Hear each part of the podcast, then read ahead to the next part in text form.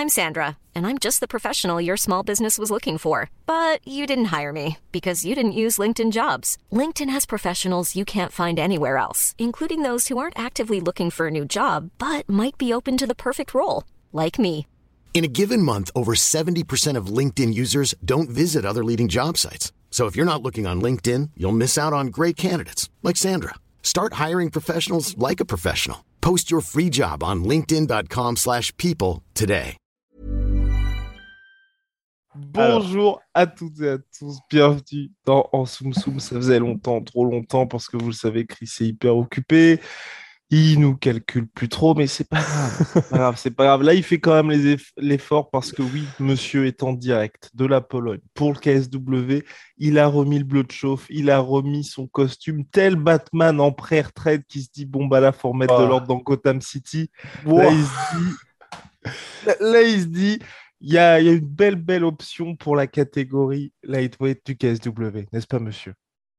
Tout à fait, tout à fait. Ouais, je suis de retour euh, pour euh, Corner, un athlète, Donovan, qu'on ne voit pas, mais Qu'on voit toujours pas. ouais, qu'on voit toujours qu'on pas. voit toujours pas, même si je me dis. Bien. Alors, on va parler de deux grosses actus. Donc, déjà, on va parler du combat de Josh Emmett, Calvin Qatar, parce que si vous voulez de la violence, si vous voulez du chaos, vous allez être servi à l'UFC Austin. Ça promet, c'est peut-être pas les noms les plus connus du roster UFC, ni les noms les plus connus du roster Featherweight, mais c'est un combat, je vous le conseille très, très, très chaudement. Et puis, on va commencer par la news. Et quelle news, messieurs? Jessica Andrade contre Manon Fiorot pour l'UFC Paris. Kathleen Choukagan Pardon. Kathleen est... Est... est forfait pour l'UFC Paris. Finalement, elle est remplacée par Jessica Andrade. Ça s'annonce un petit peu plus chaud sur le papier pour Manon Furo. Générique. Soit.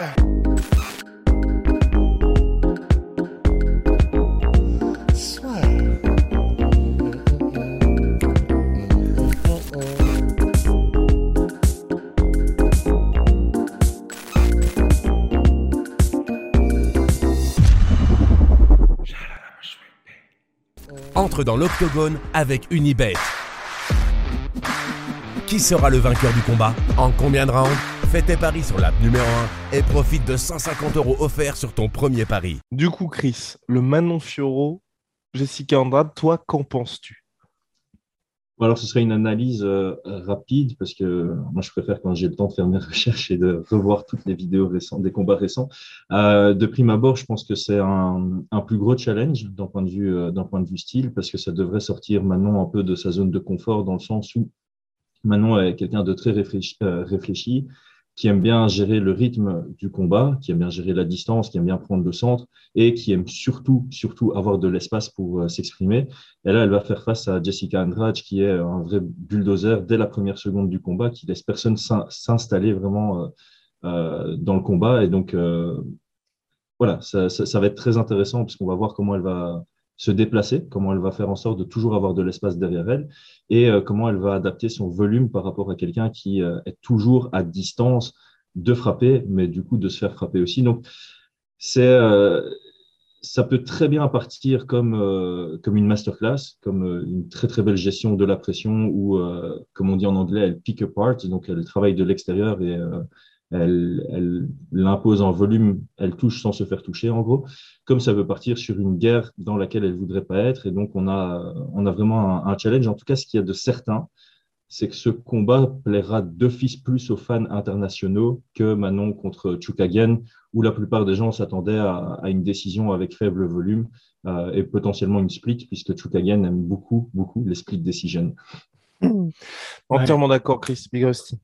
Non, bah c'est clair, c'est ça va être de toute façon probablement plus spectaculaire. Et c'est vrai que même si tu disais en off juste avant, euh, Chris, que c'est pas parce que c'est Jessica Andrade néanmoins qu'on va en apprendre forcément plus sur euh, Manon Fiorot, parce que c'est vrai que bah, Shukagan, elle apportait des, des compétences qui étaient peut-être plus complètes que celles de, de Jessica Andrade, qui est plus dangereuse certes, mais ça n'empêche que c'est vrai que ben, pour moi, j'ai, je me dis que forcément le camp de Jessica Andrade aura pour euh, but premier d'essayer de nullifier ou en tout cas de contrer tout ce qui est arme longue distance effectivement de, euh, Manon Fiorot. Donc ils auront probablement énormément taffé sur comment contrer les sidekicks, comment contrer euh, les, coups, les coups, les coups de pied longs et même les rushs de, de Manon Fiorot. Donc c'est clair que ça va être intéressant de voir comment est-ce que Manon qui Aldric Cassata dans le corner le saura aussi que quelle est la menace la menace bah, évidemment c'est lorsque c'est en combat approché. Donc c'est là que c'est intéressant c'est que les deux savent où exactement elles ne veulent pas être l'une et l'autre et du coup ça risque de rendre le combat intéressant.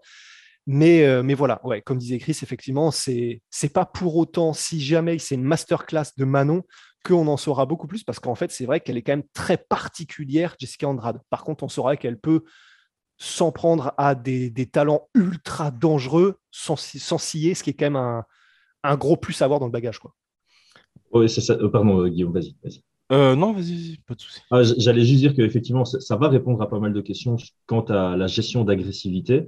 Mais par contre, je trouvais que effectivement, le profil de Chukagan ressemble plus. Alors, c'est deux profils complètement différents entre Valentina Shevchenko et Chukagan.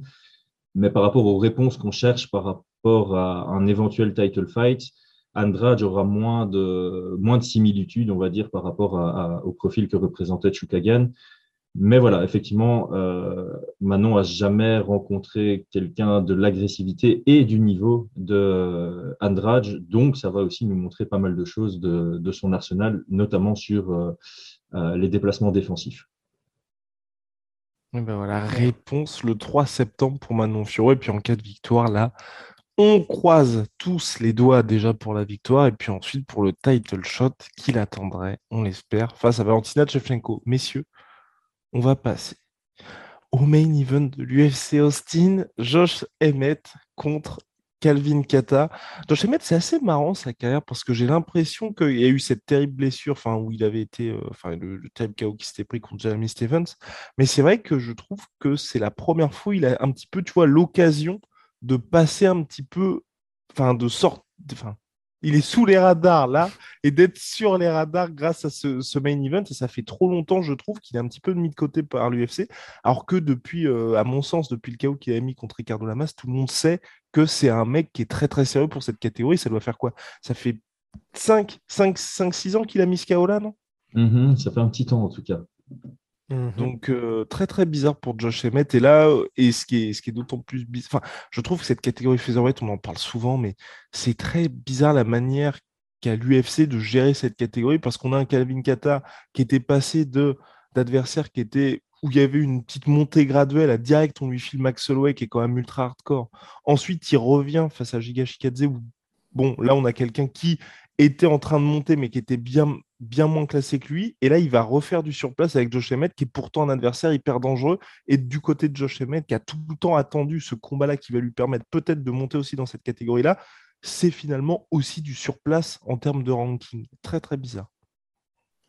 Ouais, je suis assez d'accord. Euh, c'est vrai que Josh Emmett n'est pas spécialement euh, promu par l'UFC. Personne ne. Ah, J'ai l'impression qu'il y a même des gens qui n'ont pas regardé son dernier combat contre Danny Gay, qui était pourtant euh, très chouette. Et effectivement, et, un peu comme Arnold Allen, c'est totalement comparable. C'est quelqu'un, on sait que c'est un danger pour la division, mais il n'est pas mis en avant. Euh, et c'est vrai que j'ai vu des stats récemment. L'UFC, euh, le nombre de main events en poids lourd par rapport au nombre de main events en, en bantamweight et en featherweight, c'est abusé la différence. Alors qu'au final, mais j'ai l'impression, en tout cas, que les fans européens préfèrent largement les divisions comme featherweight, bantamweight, lightweight que heavyweight. Mais c'est pas encore l'esprit euh, américain et je pense que ça, ça, justifie le fait que on a des Jairzinho Rosenstruck et des Alexander Volkov qui sont beaucoup plus mis en avant que des Josh Emmett et Calvin Qatar, alors que d'un point de vue compétence, moi, je préfère largement aller regarder euh, Josh Emmett et Calvin Qatar. Euh, après, ce qui n'aide pas Josh Emmett, c'est que j'ai l'impression qu'il n'a pas spécialement une personnalité marquée. C'est quelqu'un de très neutre dans ses interviews. Et comme tu l'as dit, euh, Guillaume, il est très souvent blessé récemment. Ça, ne l'aide pas à, monter dans le classement parce qu'au final, le classement, un des critères, c'est l'activité. Et donc, à chaque fois qu'il monte un peu, son inactivité le fait redescendre à son classement avant le combat. Donc, euh, ça ne l'aide pas à monter. Et pour Calvin Qatar, je pense que ce qui ne l'aide pas, c'est ces trois défaites. Il a perdu contre Makano, il a perdu contre Magomed, euh, Magomed ouais. Sharipov, euh, qui vient de prendre sa retraite d'ailleurs, officiellement apparemment. Et, euh, et, contre Max Holloway, il a vraiment pris un, un masterclass. Donc, c'est aussi difficile de le voir quand tu as trois défaites dans une division, et pas spécialement contre trois champions ou futurs champions. Bah oui, l'UFC veut te reconstruire progressivement. Donc, je trouve pas que ça manque de sens. Je pense simplement que ce combat va faire faire du surplace au vainqueur, mais ça va quand même le faire rentrer dans les discussions de OK, son prochain combat pourrait être significatif par rapport au titre. Ouais, et puis pour euh, euh, bah, moi, non, j'allais juste dire effectivement que bah, c'est vrai que même par rapport aux fans, c'est clair que comme l'UFC aussi, pour organiser les combats, pour, pour mettre un petit peu le doigt dans l'eau, voir à quelle température c'est, bah, ils, se basent, se basent sur ce que les fans pensent des fighters aussi, sur les mois qu'il peut susciter ou sur les réseaux sociaux, la puissance médiatique. Et c'est vrai que le fait qu'il soit blessé et qu'il ne combatte pas, donc ce qui impacte son ranking, ça impacte aussi le fait que les gens le voient beaucoup moins. Si les gens le voient beaucoup moins et qu'en plus il n'a pas une personnalité qui marque, bah, c'est clair que tu as beau faire des très beaux combats quand tu combats, euh, en fait, les gens t'oublient de toute façon inévitablement. Quoi. Et là, et ce qui est très important, c'est que le combat va se dérouler à Austin devant du public. Et c'est pas pour rien, à mon avis, que l'UFC a prévu ce combat-là en main event parce qu'ils s'attendent à quelque chose de très très grand. Nous aussi. Et je pense que Josh Emmett, ça va. Enfin, beaucoup de personnes vont le découvrir avec ce combat-là. Chris, à quoi peut-on s'attendre avec ce choc? Alors moi j'aime bien ce combat parce qu'on est sur euh, deux volumes et deux distances complètement différentes. Donc d'un côté on a, euh, alors j'ai commencé par peut-être le point commun entre les deux, euh, ces deux athlètes qui ont une bonne lutte, mais qui la gardent vraiment dans leur poche arrière pendant tout le combat et qui vont l'utiliser en absolu, absolument en dernier, dernier, dernier recours dans un combat. Donc on devrait s'attendre à un combat debout. Euh, la grosse différence entre les deux, c'est que Kelvin Qatar, il a besoin d'être, euh, de commencer ses enchaînements à distance de kick, même s'il favorise largement l'anglaise et les coups de coude, il a une capacité à casser la distance en envoyant des, des feintes, en feintant et en trouvant son, son chemin vers une distance qui, qui, le convient. Et il anticipe un peu. Il dit, OK, je vais avancer pour mon anglaise ou je vais avancer pour mes coups de coude. On l'a très bien vu contre, contre Jeremy Stephens. Par contre, il a un volume de jeu, une intensité telle que, comme on l'a déjà dit souvent pour ce type de combattant, il encaisse beaucoup. Contre Jeremy Stephens, il encaisse plus que ce qu'il frappe. Euh, et il y a beaucoup de combats comme ça. Évidemment, c'est des faits contre Moicano, contre, euh, contre Max Holloway. Il y a une différence de volume qui est exceptionnelle. Donc, son style de jeu nécessite d'être à distance d'échange, d'encaisser mais de mettre plus de frappe ou de, mettre plus d'intensité que son adversaire. Josh Emmett, de l'autre côté, c'est plutôt quelqu'un qui subit le volume de son adversaire, c'est-à-dire que si son adversaire ne met pas un haut volume de jeu, il va se contenter d'un faible volume de jeu aussi. Pourquoi? Parce que lui, il fait qu'exploser. Toutes ses frappes, c'est la même intensité, c'est toujours à 100%. Donc au début, ça peut surprendre, mais je pense qu'à partir du deuxième round, on le voit d'ailleurs dans beaucoup de ses combats, ses adversaires savent qu'à chaque fois qu'il bouge, bah, il y a une bombe qui arrive et ils préfèrent désengager. Euh, il se met facilement sur l'extérieur lui-même. On sent qu'il vient de Team Alpha Male dans ses, dans ses déplacements, dans sa façon de, de se positionner. Et c'est quelqu'un qui, euh, je décrirais euh, un peu comme Gastelum. Il est plus petit que 90% de ses adversaires, ce qui fait qu'il aime bien se positionner à une distance où aucun des deux peuvent se toucher. Ce qui lui permet de soit attendre que son adversaire fasse un pas, et son petit défaut, c'est qu'il fait jamais de contre synchronisé. Il attend toujours la frappe de son adversaire, il la bloque et puis il répond derrière ça pourrait poser problème euh, parce que c'est calculable. Et euh, il a des bombes blitz, donc il est capable de couvrir une distance très rapidement pour envoyer ses bombes. Donc c'est vraiment comparable à ce niveau-là à, Gastelum dans, dans l'approche. Et on l'a vu, hein, il a une puissance. Si ça touche au bon endroit, il déconnecte. Euh, c'est une déconnexion immédiate. On a rarement vu ça en, en. Donc j'aime bien ce combat parce qu'il y a beaucoup de. Ça devrait être complémentaire, c'est-à-dire que Qatar doit mettre euh, du volume et de l'intensité dans le combat pour rentrer dans sa zone de confort. Mais il y a un gros risque à ça, c'est de se mettre à distance où Josh Emmett peut lui envoyer une frappe qui touche et qui l'éteigne. Euh, donc après, on a vu qu'il a un bon, euh, un bon menton. Donc voilà, il y, a, beaucoup de points d'interrogation et c'est ça qui est vraiment agréable en, MMA. On adore les combats où on, on se pose des questions avant qu'il ait lieu. Est-ce qu'on peut les voir faire quelque chose de différent par rapport à ce qu'ils apportent d'habitude parce que soit Calvin Qatar comme Josh Emmett, justement, le fait de peut utiliser leur lutte face à des adversaires qui étaient de dangereux strikers, ça a pu leur porter un petit peu préjudice par le passé. Est-ce que là, toi, tu dis qu'à ce moment-là de leur carrière, ils peuvent tenter quelque chose de nouveau face à et des deux parce que des deux côtés, il y a quand même beaucoup de risques. I'm Sandra, and I'm just the professional your small business was looking for. But you didn't hire me because you didn't use LinkedIn jobs. LinkedIn has professionals you can't find anywhere else, including those who aren't actively looking for a new job but might be open to the perfect role, like me. In a given month, over 70% of LinkedIn users don't visit other leading job sites. So if you're not looking on LinkedIn, you'll miss out on great candidates like Sandra. Start hiring professionals like a professional. Post your free job on linkedin.com/people today. Oui, alors moi, le gros point que j'ai relevé, c'est pas par rapport à la lutte, parce que quand tu regardes la lutte défensive de Josh Emmett, elle est ultra réactive et elle est très très bonne, et euh, les scrambles de Qatar sont excellents. Donc j'ai sur un 5 rounds, j'ai peur que celui qui initie en lutte trop tôt risque de plus se griller qu'autre chose et de pas vraiment avoir du succès sur euh, soit l'amener au sol, soit le contrôle. En revanche, l'un comme l'autre est ultra sujet au low kick. Euh, Qatar a déjà travaillé ses low kicks dans certains combats. Josh Emmett, c'est une zone d'amélioration pour lui. Contre Burgos, il n'arrivait pas à les imposer. Contre Danigé, il en envoie deux, trois qui touchent, mais la plupart du temps, c'est jamais à la bonne distance. Et je pense que, étant donné que les deux sont forts sur leur jambe avant, c'est-à-dire que Qatar, il travaille beaucoup, euh, il construit à partir de son jab, ce qui fait que sa jambe avant est toujours disponible. Et Emmett, vu qu'il rush tout le temps et qu'il envoie toutes ses frappes à, 100% de puissance, il y a beaucoup de poids sur sa jambe avant. Les jambes avant sont très disponibles. Burgos avait fait un excellent, excellent travail de, kick face à Josh Emmett. Euh, Moicano avait fait un excellent, excellent travail de low face à Qatar. Donc c'est là, à voir s'ils adaptent leur jeu pour pouvoir un peu capitaliser là-dessus, surtout sur 5 rounds c'est euh, as l'opportunité de vraiment fatiguer et faire un travail de sable sur, euh, sur la jambe. Ils switchent un peu tous les deux, mais il reste quand même droitier 80% euh, du combat d'un côté comme de l'autre, donc ça peut vraiment être une bonne idée. Est-ce que, est que tu penses que même s'il est très bon en scramble, Calvin Qatar, ben, on sait, c'est un peu comme Roy Nelson, c'est un peu mythique, tu vois, mais enfin c'est pas apparemment, il a gagné un championnat du monde de Nogi en ceinture bleue, je Metz. Et son ground game, son, son jiu-jitsu brésilien apparemment est très sous-estimé parce qu'on ne le voit pas souvent. Mais est-ce que tu penses que dans un combat comme celui-là, Josh Emmett pourrait, c'est, peut-être le combat où il pourrait justement mettre à profit ça pour euh, mettre en eau profonde Calvin Qatar et l'étouffer et peut-être pourquoi pas le soumettre Très difficile à dire. Pour l'amener au sol, je pense que c'est possible réactivement, puisque Qatar cherche quand même beaucoup les coups de coude, ce qui fait qu'il va très souvent s'approchait énormément. Les coups de coude, il les envoie à 100%. Et on l'a vu quand il ratait ses coups de coude contre Giga Chikadze, il était un peu exposé, surengagé, ce qui expose ses hanches et ce qui peut euh, vraiment euh, ouvrir de grosses portes à des power double en, contre. Euh, et ça pourrait permettre de très rapidement contrôler le, le scramble. Maintenant, on, ouais, on, autant on n'a pas beaucoup vu Josh Emmett au sol en, top control, autant on n'a pas beaucoup vu euh, Kelvin Qatar sur son dos. Donc, je fermerai pas du tout la, porte à une soumission ou du grand end par euh, Josh Emmett, mais j'ai quand même l'impression que la probabilité est très, très faible. Alors, elle est existante. Hein. Personne ne voyait Yiri euh, soumettre Glover, donc tout est absolument possible. Mais pour moi, c'est c'est probablement pas la configuration de combat dans laquelle on, risque de se retrouver, à moins que ce soit vraiment au feeling du moment, dans, dans l'adaptation, en se disant euh, si Josh Emmett dit OK, je trouve pas mon timing, j'arrive jamais à le toucher, je vais utiliser ma lutte, mais je pense qu'en game plan A, de part et d'autre, on sera sur du, sur du pied-point. Mhm. Hmm. Est-ce qu'on a quelque chose à ajouter, messieurs, là-dessus?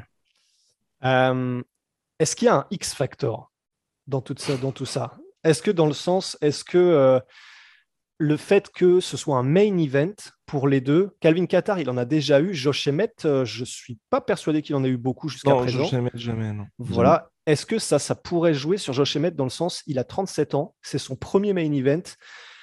Il aurait peut-être envie de se dire, vu où j'en suis, vu comme ma carrière patine, est-ce que c'est pas le moment de vraiment mettre toutes les billes de mon côté et qu'en gros, il, ça peut être à double, à double tranchant, mais qu'il tente beaucoup plus qu'à l'accoutumée et que certes, ça fasse du spectacle potentiellement, mais qu'il se mette beaucoup plus en danger? Euh, alors il y a, il y a plusieurs points qui sont intéressants dans, cette question. Le, premier, je dirais que euh, personne ou très peu de gens voient Josh Emmett gagner la décision. Euh, on a plus l'impression dans cette dynamique de combat que s'il y a une décision, ce sera à l'avantage de Qatar pour le volume, l'agressivité et l'efficacité. Surtout, surtout en, en 5 rounds. Euh, c'est pas, pour moi, le, seul moyen que Emmett gagne à la décision, c'est vraiment que sur trois rounds minimum, il trouve une grosse frappe avec un knockdown, même en se faisant dominer debout. Voilà, s'il y a une grosse frappe et puis du contrôle au sol, par exemple, ben, il pourrait remporter trois rounds et, l'emporter. Mais à la décision, on a plus tendance à se dire euh, Calvin Qatar va l'emporter. Donc, si Josh Emmett a un peu la même analyse, il doit se dire OK, moi, je vais essayer de finaliser. Et plus le combat avance, ben, plus son facteur puissance euh, diminue. Donc, il pourrait vraiment prendre ce risque en se disant, OK, moi, j'ai euh, quoi, les 10, peut-être 12 premières minutes du combat pour faire la différence avec, euh, avec une grosse frappe puissante. Et le meilleur moyen de toucher Qatar, tu as, deux options. Soit tu le mets sous pression et tu cherches la, grosse frappe, soit tu, es dans l'attente et tu sais qu'il va s'exposer en voulant combiner. Donc, tu attends ces premières combinaisons pour bah, comme il le fait très souvent, hein, bloquer et euh, réagir derrière avec des switches. Parce que ce qu'on a remarqué contre Dan Higuet, c'est qu'après le premier donc Dan Higuet, euh, je pense après 30 secondes, il se prend un knockdown parce qu'il ne s'attend pas à cette euh, vitesse.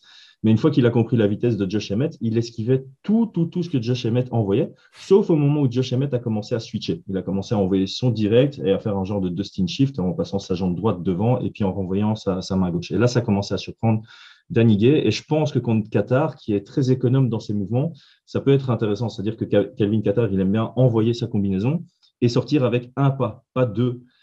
Et donc, sur la remise, le premier coup ne touchera pas, mais s'il switch et il renvoie un deuxième, là, ça pourrait vraiment toucher. Donc, je pense que oui, c'est totalement possible que ce facteur X joue euh, dans la dynamique de combat avec un Josh Emmett plus proactif dans la recherche de, volume et d'échange dans les premiers rounds. Damn. Ouais, eh ben ça risque d'être spectaculaire, ouais, effectivement.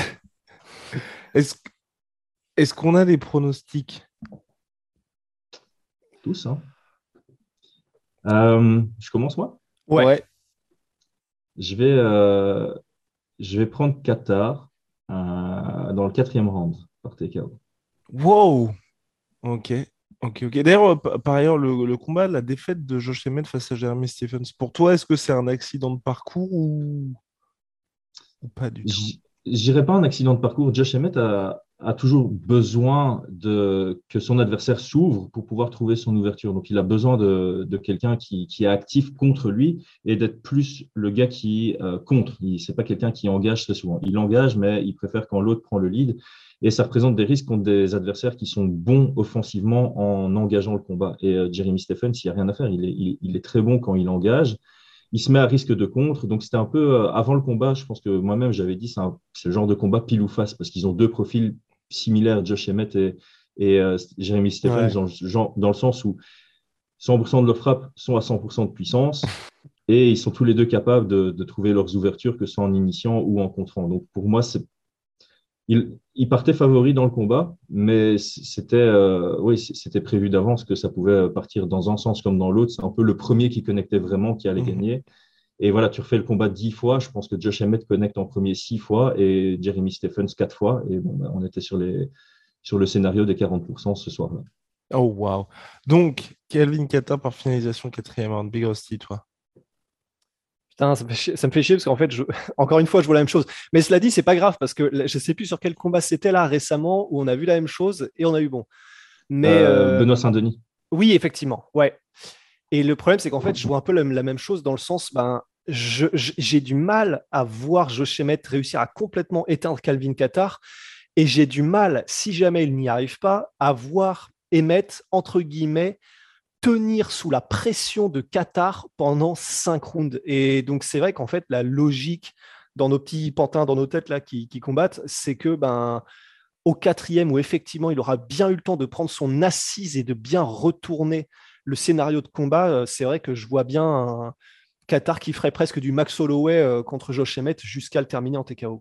Ouais. Waouh. Et ben moi, de mon côté, je vois Calvin Qatar par décision unanime et vraie bonne décision unanime parce que je pense pas non plus qu'il va réussir à, à, finaliser monsieur Josh Emmett. N'hésitez pas à mettre vos pronostics à vous dans l'espace commentaire, messieurs, dames. En tout cas, réponse dans la nuit de samedi à dimanche sur RMC Sport si vous êtes en France, avec le pass combat à 5 balles. Sinon, si vous êtes abonné à RMC Sport, bah, wouhou Faites du slip, c'est gratos. Et euh, voilà, et si vous êtes en Belgique, ça se passe sur Eleven Sports, n'est-ce pas, monsieur? Tout à fait. Eleven Sports ou UFC Fight Pass, euh, les, deux fonctionnent très bien en Belgique. Et euh, petite note quand même, l'événement est, vraiment bien pour un Fight Night du début à la fin, on a des chouettes combats, que ce soit sur la carte préliminaire ou sur la carte euh, principale. Mais parce que s'il y a du euh, public aussi, donc faut faut vendre aussi les places. Faut vendre et clairement on a on a le coming event qu'on devait avoir euh, sur un pay-per-view là. On a Joe Lozon contre Donald Cerrone, on a du Kevin Holland contre Tim Means, donc là il y a de la violence assurée. en, prélims, je vais je vais re-regarder pour être sûr, mais on a Adrian Yanez contre Tom Kelly. Kuta on a Ricardo Ramos, on a Eddie Wineland contre Staman. Bon, c'est pas les gros noms de la division, mais ouais, ça va être cool. Dolidze contre Dokos, Phil House. Pas mal. Ouais, franchement. Du rêve. Euh, ouais. Contre Buckley contre euh, Ouais, c'est qui va réussir le KO KO de de l'année de 2020. Donc, Il y a euh, non, Guram puis le- aussi contre Damir. Non, c'est une très belle carte. Vraiment une très belle carte. Non, c'est voilà, ça fait plaisir que l'UFC fasse des cartes comme ça où du début à la fin, vous savez qu'il y a des prospects, il y a des, il y a des vétérans aussi qui sont toujours présents. On aimerait en voir plus souvent parce que c'est vrai que les Fight Night ces derniers temps, c'était allez, main event, possiblement co-main intéressant, mais c'était un petit peu plus poussif. Et puis de temps en temps, bah, quand il y a des Français comme BSD, pas forcément pour nous c'était cool. C'est vrai que sinon c'était un peu plus compliqué. On a fait le tour ici. aussi, Oh, ceux qui croient en destin, j'avais oublié un facteur X. La dernière fois que j'étais en Pologne avec Donovan, le main event c'était Qatar et il a gagné. Oh, ah, oui, donc Oh, bah, bon. gros facteur X. Ah, rien que pour ça, mettez tout. Ouais, mettez la baraque sur. Calvin Qatar. Ouais, vendez même la maison de vos frères et sœurs, c'est bon, c'est assuré. sur ces belles analyses. On se retrouve très vite. Shout out ma sweet pea, ma sweet protein, moi. Ah oui, on est toujours dans le podcast. Surtout my protein avec le B, avec le code de la Ah, sueur. pardon. Et puis Onae, c'est pour les savons. Onae.fr, messieurs, à très vite. Bon chance, mon cher Chris, ce week-end KSW. Et bonne chance à Donovan. Donovan. Allez.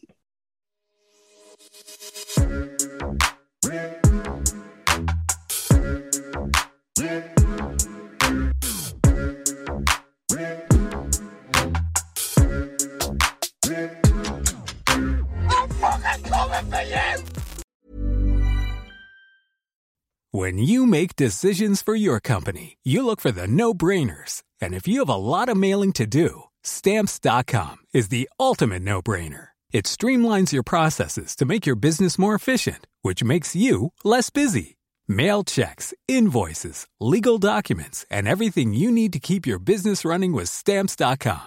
Seamlessly connect with every major marketplace and shopping cart. Schedule package pickups and see your cheapest and fastest shipping options from different carriers with rates up to 89% off USPS and UPS rates. And with the stamps.com mobile app, you can take care of mailing and shipping wherever you are. Make the same no-brainer decision as over 1 million other businesses with stamps.com. Sign up with code program for a 4-week trial plus free postage and a free digital scale. No long-term commitments or contracts. That's stamps.com.